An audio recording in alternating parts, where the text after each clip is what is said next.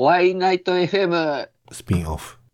こんな感じでいいんですか？あ、全然大丈夫です。全然。もうみんなひどい、結構ひどいじゃないか。好きなように言ってくれてまもう。本音が出るから言ってくれるんで。だって言葉になってない人、いあ、ボソボソしすぎて。ボソボソいや違う髪がやもうなんか、ホラー映画みたいに言う人もいたし。あふざけてる。じゃあちょっと素朴な疑問聞いていいですか？ああ、どうぞ。あの、竹蔵さんとはい拓也さんってどういうお付き合いなんですか？あのね、ねあれと同じ、翔太くんとはい僕との関係と同じですね。そうそう。もともと、あ、もう YouTube やり始めた前竹蔵さん、が、あの前、なんか、ノスタルジック .com っていうホームページがあって、はいそれ、自分は会社で見てたんですよ。はいで、竹蔵仕さん、事サボってね。そう、仕事サボってね。で、うん。そうだ、バイク旧車ってやると、あの、竹蔵さんのホームページがまずひ一番最初にヒットして、でそれではいまあ見てて、あ、なんか全部ページ見て、あ、この人面白そうだなと思って、自分、その時はその、ワイナイトっていうその、バイクのイベントやってたんで、まあ自分こういうのやってるんで、なんか、あの、機会があれば一緒にやらせてくださいみたいな感じで書いたんですね。うんそれで、あの、まあそれは、あ、OK みたいな感じで、まあいずれそんなあったらいいですねって社交辞令的なメールが返ってきて、うん。で、その後、横浜でやってる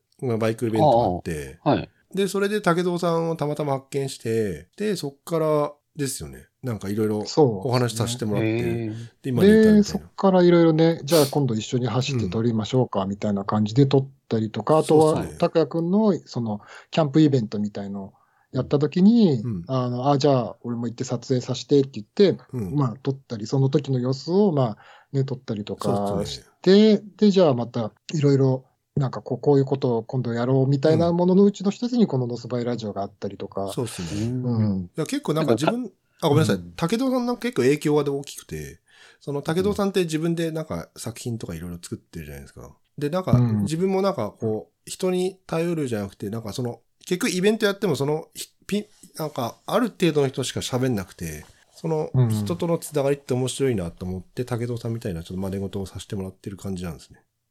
で、竹蔵さんとなんかその、おワイナイトじ、ん？おワイおワイナイトのイベント自体が、うん、あ、じゃあ、自分とノスバイと関わり始めた後にいろいろイベントをやるようになったみいや、たいな。もともとイベントやってたんですけども、あその、イベント30人とかいっぱい、ほら、来てくれても、一人一人の人ってなかなか喋れないああ。そっかそっか。はいはいはい。で、うんなんか、いろいろ喋れればいいな、みたいな感じで、まあ、竹堂さんのスタイルをちょっと、まあ、その真似事をさせてもらってるっていう感じですね。勝手な、聞いてるだけだったんで、ラジオを。勝手なイメージなんですけど。拓也さんと、はい。あの、竹蔵さんの関係は、なんかすごい仲良さそうに話すんで、あ、本当ですか？なんかし小中学生からの幼馴染の同級生なのかなっていうぐらいのあ、本当ですか？関係だと思ってました。いや、違いますね。知り合ったのもいつだ、まあでも3、4年。まあ、ね翔太くんのちょっと前ぐらいなのかな。あ、でももっと前か。あれだもんね。あの、YouTube じゃなくて、俺がホームページメインでやってた頃に、そうですね。連絡をくれたってことは、多分もう5、6年ぐらい前経ったあ、前、のかな。前ですね、そうですね。そあのー 5, そんな年ぐらい前か経な。で、なんか、あの、そら、一緒にあの、取材連れてってもらったり、はいとか、ホットロットにね、あの、あの、一緒に来ませんか？みたいなこと言われて、それはい。からなんかいろいろ一緒にやらせさせていただいてるって感じですね。まあでも逆パターンもありますけどね。拓也君が取材行くときに、じゃあ一緒になんかこういうのやるんですけどどうですか？って言われて、まあ自分が後から加わっていくっていうのが、この間、あの、あの、アップスイープっていうあの雑誌の編集長を、はいあ、あれの取材はもともとは拓也君が握ってたんだよね。その、言ってた。あの人伝いに、こう、あの、こういうのやるんでっていう話に、まあ自分が乗っかって、まあ、取りに行ったっていうのが、あのパターンね、うんあの映像があれでできたりとか、いろいろなパターンはありますけどそうね。ですね。あの人もかっこよかったですね。そう、あの人もね、よかった、すごい。あの時はね、マイクが切れてて、全然、そう、あの、音が、なんか、全然ちゃんと取れてなかった。あ、そうなんですイね。インタビューですか？そうそう、インタビューもそうだし、あとは、あの時はね、本当に気楽に、まあ、拓也くんが誘ってくれたから、じゃあ自分も乗っかろうみたいな感じで行ったから、拓也くんが主主催というか、拓也くんメインで取材に自分が乗っかってるから、まあ自分はコントロールできないから、そのマリゾーさんとかも連れていかなかった、そのドローンとかもやらやらずに、拓也くんの取材にまあ自分が乗っかって、ついでに撮らせてもらうみたいな感じで行ったから、そんなにあれなんですよね、規模的にもうん、すごい単あの自分の撮影としては結構走行シーンもかなり短く撮ったんだけうど、んすごくかっこよくて、いろんな人がすごい見てくれて、うんあれはあれで楽しかった。う。うんん。あれスマホで撮ったんですよ。あの動画は。あ、そうだよね。そうそう、ん自分の iPhone で撮って。あのえー一部ね、うん、そうそう走行シーンの一部は、そうそう、拓也くんが、あの、並走するとことかね、橋の上を並走するとことかは、拓也くんの、そうそう、スマホで撮ったんですよね。そうそうあれん意外とよく撮れたもんね。そう、落としそうになったけどね。う ん危ないよね。だから、よくさ、バイク乗りながらさ、高速ですごい臨場、あの、迫力で撮ってる人とかいるけど、ああ。よくあれやるよなって、できないですね、自分は。俺もできないっていうか、うん、やったことはないな。うんすごいですね。うん一眼レフとか持ちながら運転してる人いますよね。あれ、ああ。怖いっすよねうんあ、いる。え、あれ、それバイクを？バイク一眼レフバイクそうだから。ああの確かにそうだよね。とか、ハーレー乗ってる方とか多いですよね。あ持ちやすいんですかね、カメラがい。や、全然持ちにくいと思いますよ。ハーレーの方がむしろどうだろうね。だから振動あるしさ持ちに。くいこと、安いことはないと思うけどね。すごい画質で撮ってる人たちねいますよいいね。るねあの写真とかすごい綺麗に撮ってるもんね、みんな。うん特には、は確かにハーレー乗りの人の方が多いね、その一眼っぽい。のので撮ってる人が確かに。うんすごいですよね。あれ、自分だ。ダメなんですよね。できないし。いやできないと思う。走りメインなのか、撮影メインなのかよくわかんなくなってきちゃうし。うん、まあだから撮影メインなんじゃない？やっぱりそういう人は。全然もうそれに、がメインとして走りに行くみたいな。それ、なんか自分、や、もう、最初なんかカメラ持ってたけど、走り行くときもカメラ持たないようにしましたね。ああ、そっちに聞い取られちゃうから。そうそう、バイク楽しめないし、全然。うん翔太さんもそういう感じの人なんですか？あの、僕カメラ好きな方なんで、あ、そうなんですね。僕カメラを持ち歩くんですけど、え元ブログとか映像、YouTube で元ブログやってる人とか多いじゃないですか。えええそれをやろうとは思わないですね。あくまでも静止画を、まあ、それも走ってる時というよりも、翔太君の場合は、あれだもんね、その、その、まあ人、人物とか、うんそっちの方がメインなのかね、景色景色というか、まあ、バイ自分のバイクだったりとか、うーん、難しいところですよね。うんその映像を作るっていうのはすごい好きで、うん仕事上でもよくやるんですけど、うん趣味として、うん。バイクっていう自分のリラックスした時間の中に、うん。元ブログってもうあ GoPro ーヘルメットにつけてうん喋り出すっていうのをうん、あえてやろうとは思わないかな。ああ、そうか、なるほど。じゃあまあ、うんどっちかっていうと、その仕事で、仕事上で、そのなんか、やる意味合いの方がうん多いってことか、映像、映像。なんか、前にうん竹蔵さんにノスバイを始めたきっかけを聞いたことがあって、うん。まあどうしてもなんか発信しなきゃやってられないみたいな話でしたよね。確か。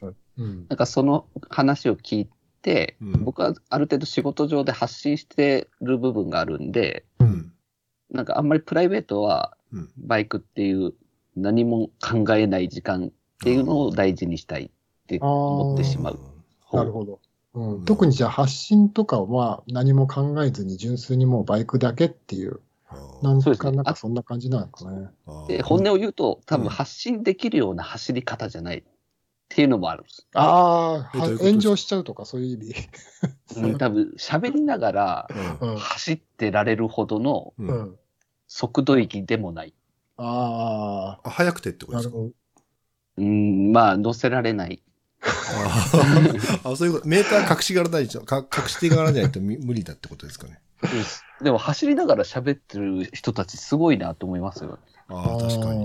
多分喋ってる余裕とかないですもんね。わかる歯食いしばりません？あ、食いしばらないようにしてます。でもなんか気づいたら歯食いしばって歯がちょっと痛いみたいな。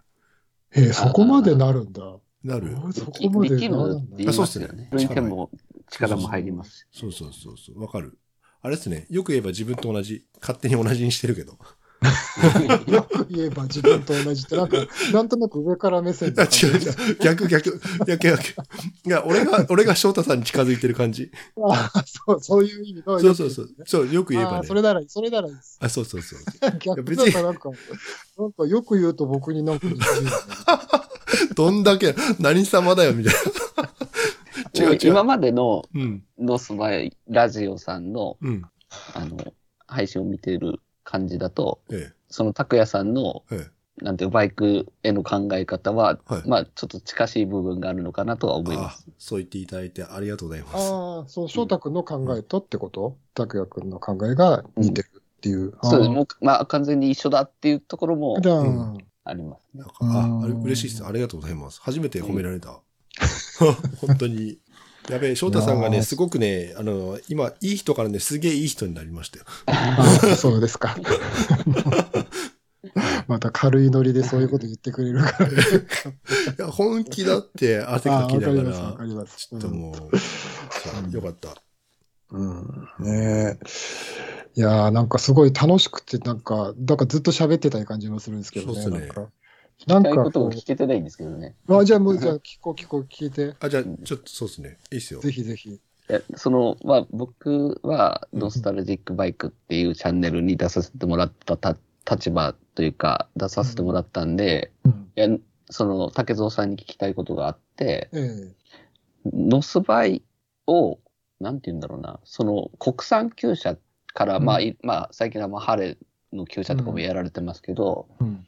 まあ、旧車を魅力的に感じてるから、うん。配信されてるんだろうなっていうのは前提だと思うんですけど、うん。旧車の魅力って何なんですかね、ああ、それはね、拓也君にもこの間同じこと聞かれたんですけど、言いましたっけ？全然あ覚えてねえや。のうんー あの、自分の場合は、もともとやっぱり、その、一番旧車に初めて興味を持ったのが、自分の場合は暴走族だったんですよね。で、池袋でまだ90年代、サーファーとかチーマーがすごく池袋のサンシャイン通りにをカッ歩してた、あの、アメ車とかでずらーっとサンシャイン通りを占拠してたぐらいの時期に、僕が高校3年か、高校出たぐらいの時だったかな、池袋の夜遊んでたら、あの、特攻服着た暴走族がダーッとそのサーファーの軍団に突っ込んできたことがあって、それを見た時に、なんかものすごいインパクトがあって、で、その場合、それで彼らが乗ってるバイクが、まあ、古い、その70年代の国産車だったから、まあ、それをきっかけにちょっと興味を持ち始めたんだけど、やっぱりなんか古いバイクってすごくこう、なんか動物的な、まあ、振動だったりとか、やっぱり音だったりとか、白煙だったりとかにすごく動物的な動きを感じて、そこにすごく魅力を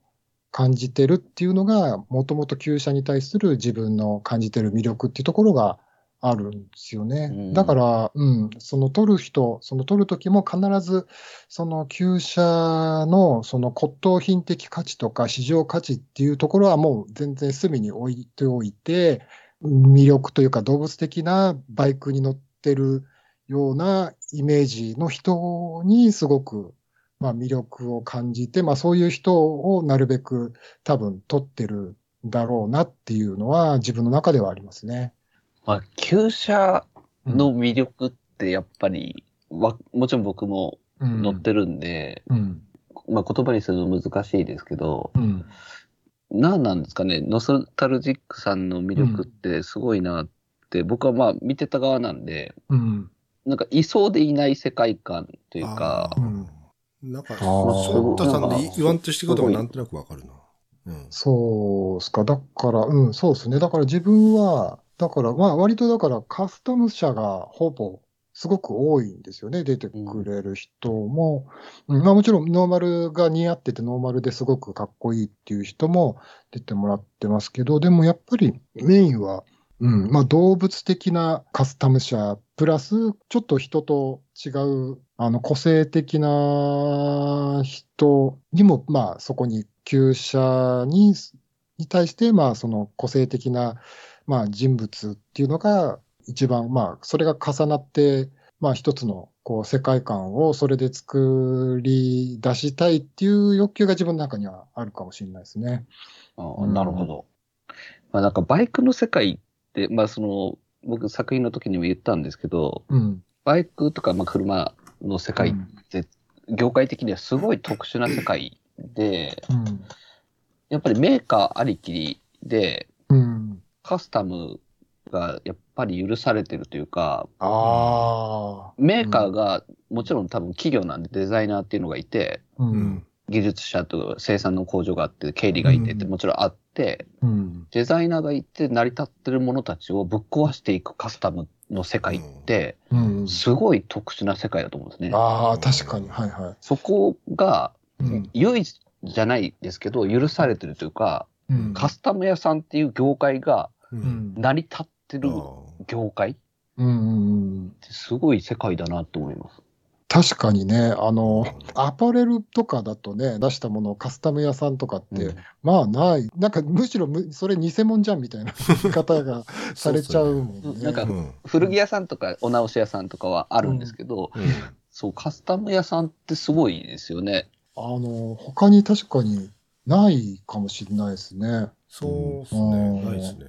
確かに、確かに、あの、特にマフラーなんて、ね、まず、ノーマルで、まず最初に変えられちゃううんもんね。うんあれって多分すごくい、すごくお金も時間も、ね、静粛性を保ちながら、うん。あの、パワーも出していって、すごくシビアな設計をしてると思うんだけど、うん真っ先に変えられちゃうっていう。そうですね。まあうん、多分その年々の法律に基づいた。企画でやってるとは思うんですけど、やっぱりその、まあ日本には4つの4大メーカーがあって、ううん。それぞれの車両にデザイナーっていうのが多分いて、うん。はい、発信されたものたちが、うん。どんどん原型をなくしていくうん。ことが許されてる世界って特殊な世界だと思うんですけどね。ねえ、そうですね。確かに本当に。うん、でも、あれなんじゃない？特にそれも旧車の方が古いバイクをいじっ、あ、違うのかななんか、うんあんまりこう、現行のし新型のモデルをものすごくいじってるイメージが自分の中ではないのは単純に知らないだけか。え、実際どうですか？同じバイク乗りの人たちって。現行乗ってる人たちもやっぱりたくさんいるわけですよね。そういう人たちもやっぱり、その文化は変わらない、そのカスタムするっていう文化は変わらないのかたまあ、僕の感覚なんですけど、な。うん。僕の感覚だと多分現行のバイクっていじりづらい、あ、確まあ。排ガス規制とかもあって、うんうんまあ、車検の都合上、うん多分いじりづらい部分が多分、旧車に比べて多いんじゃないかなって思います。ああ、はいはい。うん。なんで、多分ちょっと昔に比べて、うん。フルカスタムっていう、まあ、敷居がすごい上がっちゃったかなっていうのは感じますね。あー確かにコンピューター制御とかにもなっちゃってるし。そうですね。で、あとはねディーラーじゃないと直せないとか、うん。キャブとインジェクションの差はすごい、そこで一つ歴史が区切られたっていうか、多分そこは大きいのかなとは感じますね。うん、確かにそうですよね。だから、つ直せないっていう話もちらほら聞くもんね。あのそうですねね。ね。うんもうコンピューターいじんないと、ね、パソコンソフトとコンピューター、あながないとどうにもなんねんみたいな。そうそうう聞く。ん。だって、あれ、グリップ変えるのもほら、今電子うんあスロットルって言って、ワイヤーがないじゃないですか。ああ、そうなんだ。そう、だかあら、ーそれ一つ変えるにもすごい大変で、結局じゃあパソコンつなぎましょうみたいな感じになって、でパソコンつなぐのじゃあどこだったらう、んその今、翔太さんが言ったように、ディーラーとかさ、そういうとこしかないからさ、うん厳しいですよね。そっか、だからそう考えると、やっぱりすごく貴重な、なんか贅沢な世界なのかもしれないですよね、ある意味。自分でいるくらでも。そうですね。あとは、その現行車がうん高いっていうのもありますよね。ああ、まあ確かにね。なんで旧車を、まあ旧車も今異常ですけど、うん。ある程度いじっても許される法律の時代の車両を買っちゃった方が結果安いんじゃないかっていう境目だと思う。なるほど。はいはいはい。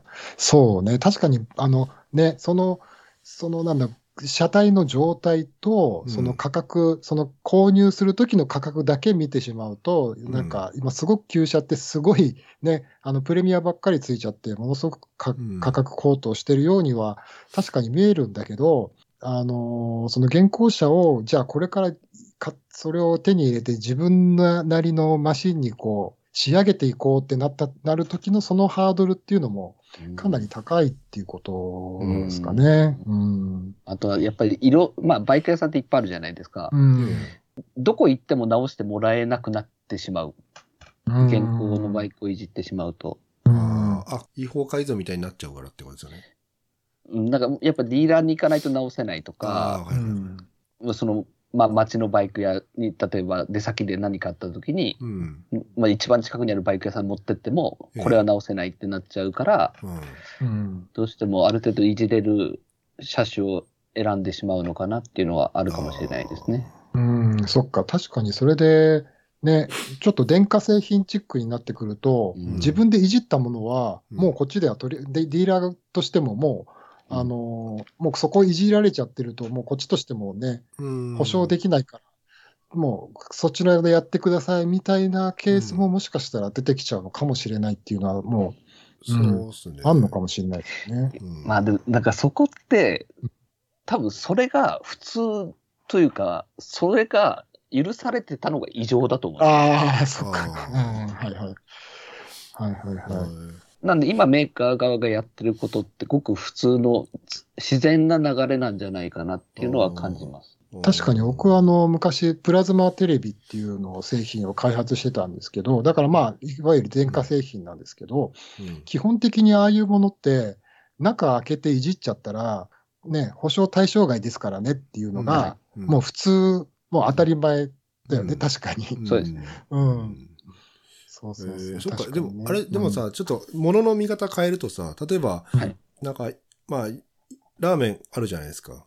うん。はい。みんなわかりやすいラーメンで、で、うん。お店行ってラーメンお待ちって出されて、その後じゃあ、そのまま食べる人もいれば、ほら、うん。自分でニンニク入れたり、胡椒入れたり、うん。まあ自分で味変したりっていう人もいるじゃないですか。うん。だから別に、全部が全部じゃあ純正ありきの話じゃないのかなって思ってて、うん。結局、その、じゃあ、何新今のバイクに例えると、うんその旧車と、なんで、新しいバイクの違いって結局、翔太さん言ったようにいじれないから、手、手が出せない。うんうん。だからそこは大きな違いなのかな。だから別に、やりたいんだけど、やれない。どうしようもないっていう感じなんじゃないのかなってちょっと思うんですけども。うん。だからその結果、うんいじ、あの、いじられちゃうと、うん。うん、いじ、その、いじるようなものうん。ではないのに、いじられちゃうと、うん。もう、あの、元がもう、うん、もうそれはもうは保証対象外、うん、取り扱いの対象外ですよってなっちゃうのも、まあ、あういうね。自然な流れなのかなっていうことを、うん、ことで、で、その、別にカスタムしたくないとかするのが、うん。にことに価値があるとか、うん。そういう価値観とはまた別、全く別の話ああ、そっか。うん。という、とは思うけどね。もうそういう、うん。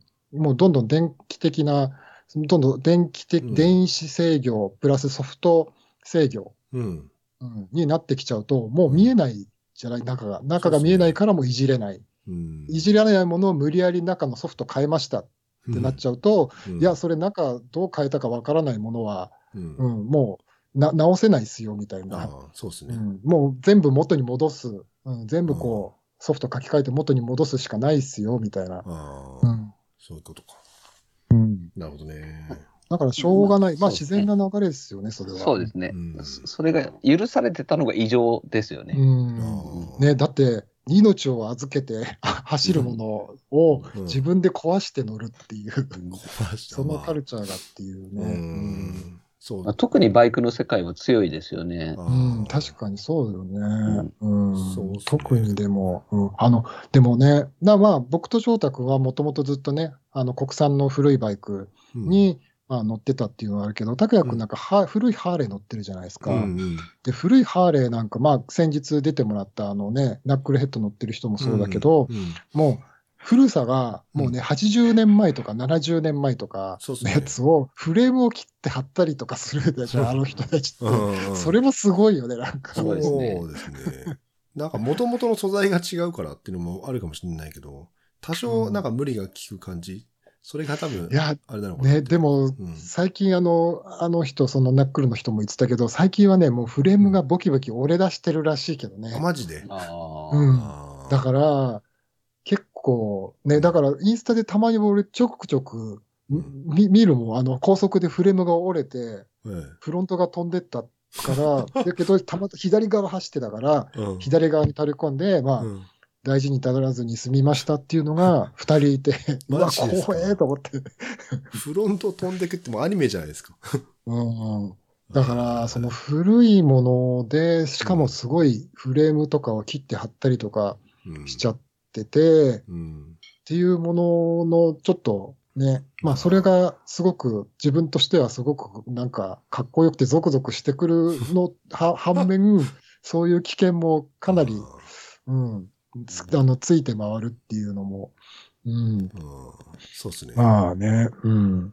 やっぱりそういうカスタムの文化があるから、まあそういうところも一緒についてきちゃうっていうところもあるのかなっていうのも、うん。まあ、だ、まあ、いろんな要素があるから面白いんでしょうね。う。うん。そうね。だから言って、うん、やっぱりみんなね、旧車を、ね、乗ってる人でこう撮影させてもらう人も、やっぱりみんなそういうふうに、ね、自分でこういじってるとか、こううん。自分が操作してるとか、うん。やっぱりこうね、こう動物的な反応だったりとか、まあそういうところがすごく好きなんですっていう人も多いですからね。ううんん面白い世界ですよね。ね、面白い、確かにでも。うん。うんまあ独特ですよね。うん。いそうですね。他にはない。うんうんやーなんか面白い。え、なんか他にもなんか聞きたいことってなんかあったりすする？えっ、と、翔太くん的には。あーノスバイさんに、うん、まあ、拓也くんでも俺でも、うん、なんでも。ノスタルジックの一つの作品をうん作り続けていってるじゃないですかあ。あ、はいはい。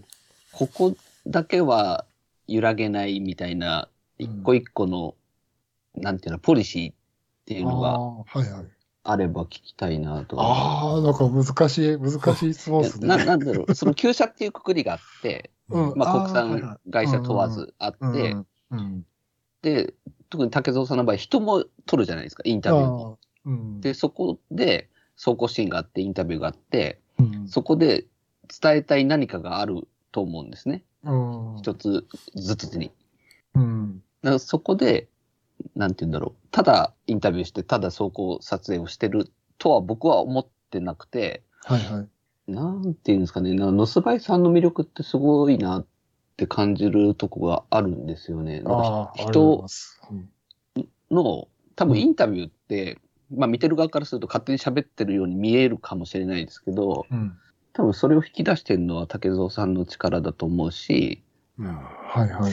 ああ。でもなんかそのノスバイっていうのを運営するにあたって、うん。ここは絶絶対に見せたいっていうポリシーがあれば、うん、ああ、はいはい。聞あい、てみでも。確かにそれはね、うん、あの、あうん、普段き、まあ、意識してる、うん、のは、もともとやっぱり自分の中では映画がすごく好きだっていうのがあって、で、すごくこう自分の中で、あの好きな作品っていうのが、そのすごく独特の世界観を持ってたりとか、かっこよかったりとかして、すごく、うん、まあ映像の、映像の世界観、プラスその周りの音楽の、まあ、あの、世界観だったりっていうのがあるんだけど、そう、はい。その、あの、映画、映画の世界観っていうのが自分の中ではあって、で、その自分がバイク乗りの人を撮るときには、その世界観、その人の雰囲気とか、その人が話してるその価値価値観だったりっていうのと、その、それが醸し出す世界観を映像だったり、そのバックに音楽をつけてこう盛り上げて表現したいっていうのは自分の中でありますね。だからなんとなく、こう、ななんつうんだろうな。まあだからその人の雰囲気に合った、こう、音楽とかを選んだりとかするのがすごい楽しいですね。うんうん。あとはやっぱりそのバイクだけ、そう、だから自分の中であとはバイクマニアじゃないっていうのがすごく明確にあって、例えばこのバイクのこのエンジンのヘッドが何型なんだとか、うんそういうところにあんまり、うん、そういうところよりもやっぱりその人が何を考えてるのかとか、うん、どういうそのバイクの楽しみ方をしてるのかっていうのにすごくこうだ出したいっていう欲求が、その2つの欲求が自分の中にあって、それが必ずこう中に入ってるっていうのは、うん、入れるようにしてるっていうのは、うん、あるかもしれないですけどね。僕はちょっと話が、あ、難しい質問でも、ごめんなさい。すみああ、ません。いいやいや、うん。や、僕あの作品が好きだったさ、あのー音が聞こえない方。ああ、耳耳の聞こえない CB 乗りの人？うんい。や、あの人は、うんいや、むちゃくちゃ衝撃的だったんですよ、自分の中で。うんうんいや、す、まあ、す、すごいうん。世界じゃないですか。まあ自分も乗ってるんで、うん。なんていうの、すごい才能ですよね。ああ、そ才能っう。ていうんですかね。うんもう、なんていうんだろう。僕たちには分かり得ない世界があるんだなっていうのに気づかされたというあか。あ、その耳の聞こえない人がバイクに乗るっていうこと自体が、まあ、すごいことだなっていうこと。いや、すごい、もう情熱でしかないじゃないですか。うん。いや、すごい。まあ自分がそうなったら乗るかなって考えたんですよ、ああ、その時。すね。や、すごいなと思う。確かに、俺も、あの人もね、もともとは、あの向こうから声をかけてくれたんですけど、そう、いろいろ見てみたら、あ、この人耳聞こえないのに乗ってる。うん。のすごいなっていうのと、あと、も、うん。もともとバイクと、あと本人がすごくかっこよかったんで、うん。この3つが合わさって興味を持ったんですけど、すごい、だからあの人自身もすごい、あのバイクに対する感覚がね、全然違うのね。うん。うん、その旧車に乗ってるのも、普通はほら、なんか憧れのバイクがあったりとか、なんかこう漫画を見て好きになったとか、そういう、その、そういう感覚じゃなくて、あの人の場合はなんか、旧車はこういろんな人がね、歴史を刻んで、いろんな人に引き継がれていくものを、自分がその歴史を引き継いで乗るっていうことがじ自分にとってのその価値なんだっていうふうなことを言ってて、あ、その感覚ってなんか自分には全然なかったなとか、自分には違う感覚を持ってたりとかして、すごく面白かったですけどね。うんうん。多分それがノスタルジックさんの魅力なんでしょうね。なんか一つずつに出てる人たちの引き出し方がすごい上手なんじゃないかなって思うああ、そっか。いや、それはすごく。その車両があって、もちろんかっこよくて、っていうのは前提なのかもしれないですけど、うん、なんか、そう、喋ってることによってうん、すべてが引き立つというか、うんそれを引き出してるのがありそうでないのが面白いんでしょうね。ああ、そっかそっか。いや、そう言ってもらえると。うん。多分、ただ走行シーンを撮ってるだけだったら続かないというか、そこまで認知されないんじゃないかなと思うんですよね。うん確かにまあ確かに自分が飽きてるでしょうね。それをや、そうっすよね。確かに。うん。拓也君的にもなんかあるんですか？そういうなんか、そのおワイナイトとして、その情報を発信するときに、いや、ここだけは譲れないみたいな。ここだけは譲れない？とか、うん、これは絶対に自分の中でのそのコアうんな部分があるんだ、うんみたいな。いや、自分が発信してるのって、うんそもそもその、例えば、まあ、翔太さんなり、ね、うん他の誰かなり、なんか自分でやってる人、自分でなんかものを作り上げてる人に興味があって、うん。で、その、じゃあ方法って何かっていうと、例えばうん。いきなり翔太さんのとこに行って、これ、ねどういうふうにやってんですか？って言っても、まあ、さらっと表面的なことしか聞けないじゃないですか。まあ、時間もある程度あるし。でも、うん。ただ、インタビューっていう形を取る、取った場合、相手に、要は深く突っ込んで話をできたり、うん。その、イインタビューをすることによって相手も、まあ、それなりに喋ってくれるから、うん。そこをまず聞いて、そのいろんな話をな掘り下げていくっていうのはそもそもの目的だったんですね、最初は。うん。でもその話を聞いたことによって、じゃあ昨日の自分と今日の自分ってその話を聞いた後とその前では全然違ってて、あー。なんかその感覚だったり、その人間性のか考えだったりっていうのがうん。全然違うっていうのが分かって、で、そあ、れを影響を受けるそうそう、影響を受ける。な、誰、うん。そう、誰にしてもその、は話を聞かないと絶対わかんない部分があるから、うんそういう部分をなんか伝えていければいいかなって、ちょっと、まあ、おせっかいまがいなことをちょっとしてみた感じなんですね。あーうんじゃあそういうなんかこうんうただインタビューをしてるんじゃなくて、何かしらこういうあの他の人に影響を与えるような部分をこまあ、伝えていく。そこまでなっていければいいですけど、結局、な根本的なのは自分がその人のことをもっと深く知りたいっていう、ただそれだけああまあの理由です、根本にはね、うん。あ、それは一緒ですね、うん。うん。自分が、そうそう、あの、なんか人に見見てもらう前になんか自分がなんかこういうのをなんかね、こそううそうそう。なんか作ってみたいみたいな好奇心みたいなのも、まあベースにはあるっていう、そうそう。そんな感じですかね。そうだから、なんか、だから根本的に、まあ、竹蔵さんにしても拓也さんにしても、うん。他人を取って、うん。他人のインにインタビューして、それを発信することに、うん喜びを見出してる世界がまずすごいんですよ。喜び、ー喜びか、喜びまではいかないですよ。あ行かない。喜びじゃなくて、自分はただ、なんか、ただいい、いい悪いは別にして、うんなんか、ただその人人のやってることを知りたくて、で、自分は、あそう、だからそこが、うんそう、そこはやっぱりほら、自分の好奇心を満たすという喜びがあるっていうこと。そういうことなんあとね、もう一つ、もう一つあるの。自分は例えばその音楽にしろ、服にしろ、作れ、作れないんですよ。どうどう頑張っても。うんで、うんやりたくてもやれない。ただ、うんじゃあやりたくてやれないんだったら、その人をもっと盛り上げていけば、どんどんどんどんどんどん面白いね、音楽だったり、かっこいい服だったりっていうのがいっぱい生み出してくれるはずだから、自分はその、なんか手伝いができればいいかなっていう考えでもあるかな。あ、すいません。ちょっとは話をちょっとすいません途中で折っちゃったんですけど。いやいやいやすいません。うん。いや、なんか、お二人とも、その、やっぱ自分じゃない誰かをうん。撮影しなり、取材なりをしするっていうか、したいっていう願望があるっていうことが僕の中ではすごいことなんですよ。ああ。まあ、流れ、成り行き的なところもありますけどね。あうん確かうに。ん。しかもましてや働きながらうん。ややってて、うん。休みの日にやるわけじゃないですか。まあそうですね。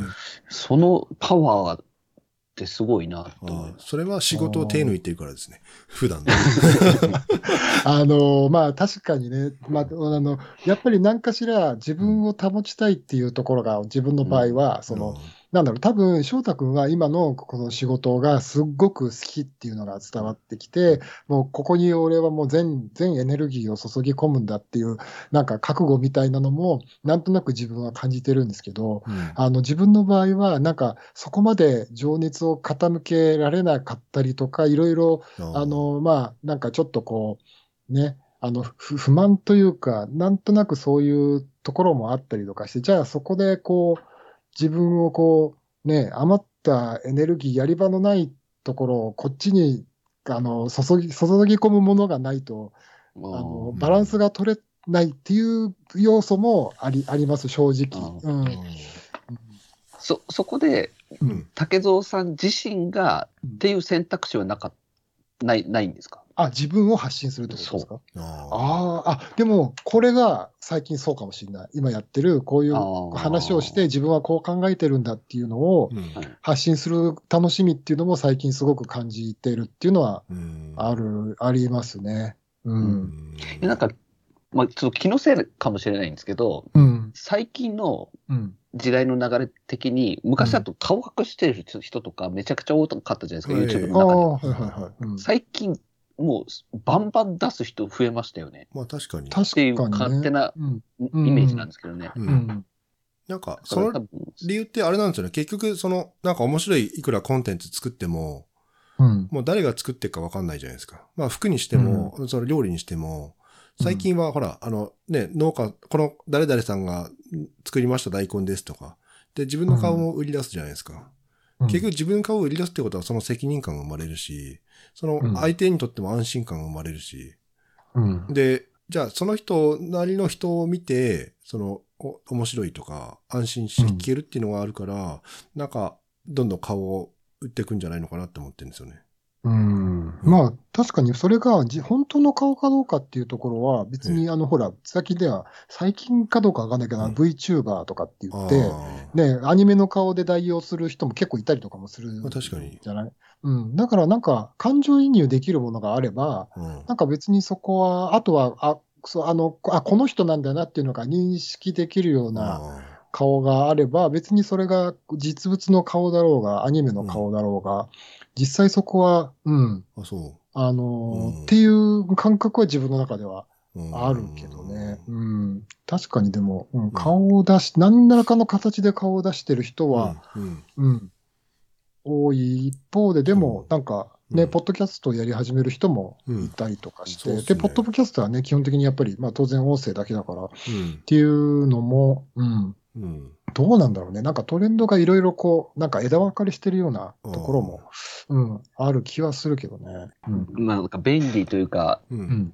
誰しもが何かうんやろうと思えばいくらでも発信できうんるいい時代うんですよね。そう、うんそれはあるですね。で、その顔の出す出さないの話になると、多分、さっきその、すみません、翔太さんのインスタ、うん。竹藤さんに教えてもらったんですけども、うん。で、はいそこで翔太さんの顔とか、まあ、いろいろ出てたじゃないですか。まあ、バイクなりとか。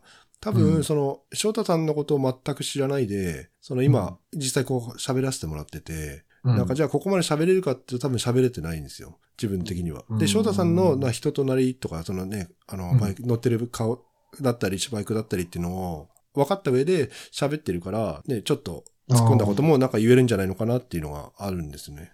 ああ、拓也君は確かにそういう部分はあんのかもしれないですね。うん。結構。その顔を出すことによって、なんかその、さらされるって自分的なその、マイナスイメージよりは、なんかその、うんプラスのメリットの方がでかいのかなっていう感じがする。うんまあ、そうね。いろいろ、まあ、そういう、でも、拓也君の場合は、まあ、確かに、結構ほら、あのね、このノスバイラジオ実は最初で YouTube でやり始めたんですよね。